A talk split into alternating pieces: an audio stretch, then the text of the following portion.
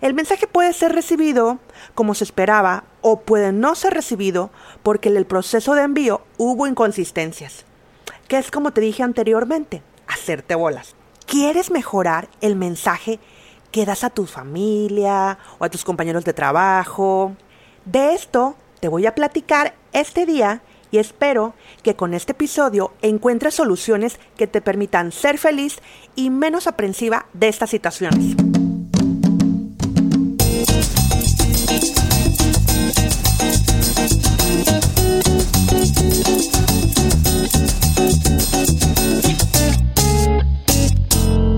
La vida es un escenario y nosotros somos los artistas para comunicarlo. Esto es Comunicarte, un espacio de charlas acerca del arte de comunicar ideas, experiencias y proyectos que están revolucionando y cambiando vidas. Con ustedes, Palomita Cops.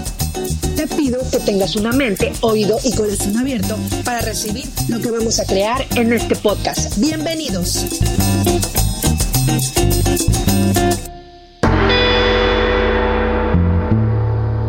Hola, bienvenido a otro episodio de Comunicarte. ¿Cómo te encuentras hoy? Recuerda que estoy grabando desde Playa Miramar, México, y estoy muy contenta por compartir contigo esta charla. El tema del que te voy a platicar el día de hoy me lo han pedido mucho en las redes sociales. Me preguntan por él y quería hacer un episodio para profundizar y entregar consejos prácticos fáciles que puedes hacer terminando este episodio. Así que, ¿cómo ves? ¿Te gusta la idea? Bueno, antes tengo que decir una verdad y que se quede grabada en este episodio. A mí también me ha pasado. A mí también me ha pasado que me confundo en medio de una plática importante de un tema que me interesa muchísimo. No encuentro las palabras y como decimos acá en México, me hago bolas explicándolo. De hecho, aquí en la casa mi esposo me llega a decir que soy un poco Yoda de Star Wars porque hablo de una manera que al principio no todos entienden. Entonces me vino a la mente platicar de este tema. ¿Qué puedes hacer para mejorar tu mensaje de comunicación con las personas, con tu marca personal o con tu negocio? Te voy a dar ejemplos. Entablar una conversación con alguien que te gusta mucho. Cuando vas a dar una entrevista de trabajo, ¿cómo tienes que hablar? ¿Recuerdas cuando fuiste a dar una ponencia? ¿O recuerdas cuando eras estudiante y te tenías que parar enfrente para dar una clase? O tal vez tú diste el mensaje de despedida en tu graduación a todo un auditorio. ¿Cómo te sentiste en esa ocasión? ¿Qué emociones sentiste? ¿Recuerdas si te temblaban las piernas? Actualmente, ¿quieres mejorar el mensaje que das a tu familia o a tus compañeros de trabajo? De esto te voy a platicar este día y espero que con este episodio encuentres soluciones que te permitan ser feliz y menos aprensiva de estas situaciones. Escucha esto. Buscando un poco en internet, encontré en una página los elementos del proceso de la comunicación. Y David Berlo afirma que al comunicarnos tratamos de alcanzar objetivos relacionados con nuestra intención básica de influir en el medio que vivimos y a nosotros mismos. Sin embargo, la comunicación puede ser reducida al cumplimiento de un conjunto de conductas o a la transmisión o recepción del mensaje. También afirma que el proceso de comunicación es bidireccional, es decir, hay dos partes que están involucradas, un emisor y un receptor. Se requieren ocho pasos para este proceso, que son desarrollo de una idea, codificación, transmisión, recepción, decodificación, aceptación uso y retroalimentación. En esta ocasión me voy a enfocar en los agentes que producen, crean y traducen estos pasos, que son el emisor, el mensaje y el receptor. Comencemos con el emisor. Él es quien da la pauta para que comience el proceso de comunicación. En una conversación, él es el quien la comienza. Después está el mensaje en el proceso de comunicación, que es sumamente importante. De hecho, de una manera general, es el objetivo de la comunicación. El mensaje es la información que el emisor quiere transmitir y que contiene todos los códigos, las formas verbales, orales, audiovisuales que puedan representar la información que quiere transmitir al receptor. El mensaje puede ser recibido como se esperaba o puede no ser recibido porque en el proceso de envío hubo inconsistencias, que es como te dije anteriormente, hacerte bolas. No sé si tú recuerdes, pero antes de que en tu celular existiera el WhatsApp o mensajes digitales, con el Internet, que ahora lo tienes en la palma de tu mano, antes seguro usabas los teléfonos celulares análogos. Sí, esos que estaban en blanco y negro, sin dibujitos, ni imágenes, ni stickers, ni nada. Y en ellos mandabas el mensaje de texto. ¿Recuerdas que se te limitaba el número de letras, palabras? Y tú a veces tratabas de decir algo importante, pero al sentirte condicionada tenías que reducir las palabras. Y muchas veces la persona que recibía el mensaje no entendía absolutamente nada. Entonces con este ejemplo, sabes de lo que estamos hablando. A veces tratas de llevar el mensaje a alguien en particular, pero tu forma de comunicarlo es muy reducida, limitada, confusa, y por eso la otra persona no sabe de qué estás hablando, entiende a medias. Ahora vamos a platicar del tercer agente del proceso de comunicación, que es el receptor. Es quien recibe el mensaje. En una charla es el que responde. En un negocio o marca es la persona que lee tus posts, tus correos o ve tus transmisiones en vivo.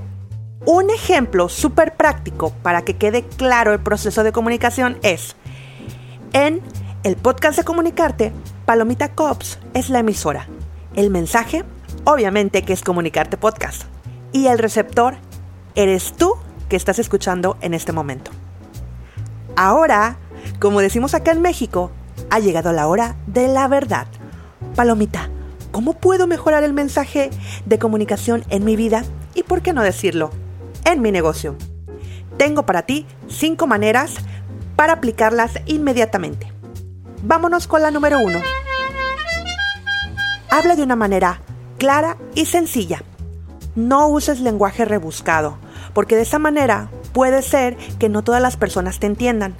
Inclusive si estás con un sector determinado que conoce la jerga de lo que estás hablando, por favor, sé claro. Número 2. Sé empático con el mensaje que quieres emitir hacia el receptor ya sea la persona con la que compartes tu vida o con los clientes en tu negocio, ponte en su piel, ponte en sus zapatos y créeme que verás las palabras a través de los ojos del receptor. Si es para una entrevista de trabajo, sé respetuoso y sin ser otra persona que tú no eres. Consejo número 3. Si estás creando una estrategia de comunicación en redes sociales como posts, videos, transmisiones en vivo, usa guiones para hablar y fórmulas para escribir. A medida que pase el tiempo, te vas a ir soltando poco a poco y encontrarás tu propia voz. Número 4. Si vas a hablar en público o grabar un video, te recomiendo practicar frente a un espejo. Esto te dará seguridad y te darás cuenta que parte de tu cuerpo o de tu cara dicen emociones que tú no quieres revelar. Nervios, ira, tristeza, felicidad. A veces lo que estás diciendo no tiene nada que ver de cómo te sientes. Como músico me ha tocado ir a eventos funerarios donde se respira tristeza y uno a veces anda súper alegre por una noticia. Así que trata de ser empático a la situación en que te encuentres. Recuerda que en la vida diaria estamos enviando mensajes. Otras veces uno está triste y en mi caso he tenido que cantar o tocar transmitiendo felicidad y eso no tiene nada que ver de cómo me siento. Sin embargo, el público no se tiene que enterar de eso y como dicen, el show tiene que continuar.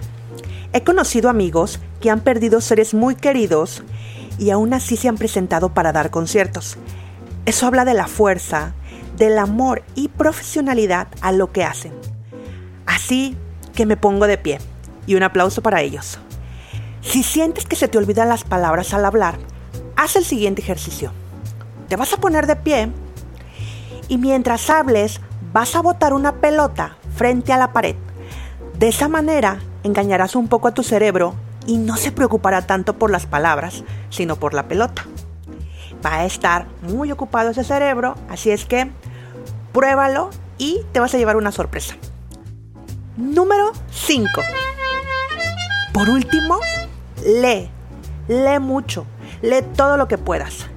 El leer te da argumentos para poder articular un mensaje seguro y valiente para mejorar tu proceso de comunicación. Así es que el receptor o la persona que está escuchándote, viéndote o leyendo podrá entender más de lo que estás hablando. Mi amiga Wilmar Muñoz de Bendita Creatividad, en una entrevista que tuve con ella en mi página de Facebook, nos decía que ella lee de todo para aprender y crecer intelectualmente. Inclusive entra a conferencias a las que no sabe absolutamente nada. Pero va por el simple hecho de aprender algo nuevo. Bill Gates es un hombre que siempre lee. Él dice que su cerebro es una máquina, es un procesador, una CPU de computadora. Y de hecho, lo que más le aterra en esta vida es perder la memoria o que su cerebro deje de funcionar. Con este último consejo, hemos llegado al final del episodio del día de hoy. Espero que te pueda servir en tu vida, en tu negocio, en el proyecto que estás haciendo hoy y que como lo dije al principio, que puedas comenzar a realizar todos estos cambios y acciones hoy mismo. Recuerda que me puedes encontrar en mis redes sociales, Facebook e Instagram como Palomita Cops. Y si te gustaría que habláramos más acerca del tema o de otros en particular, puedes enviar un correo a comunicarte.palomitacops.gmail. Yo soy Palomita Cops, me despido. Este es un episodio más de Comunicarte y nos vemos en el próximo. Hasta luego.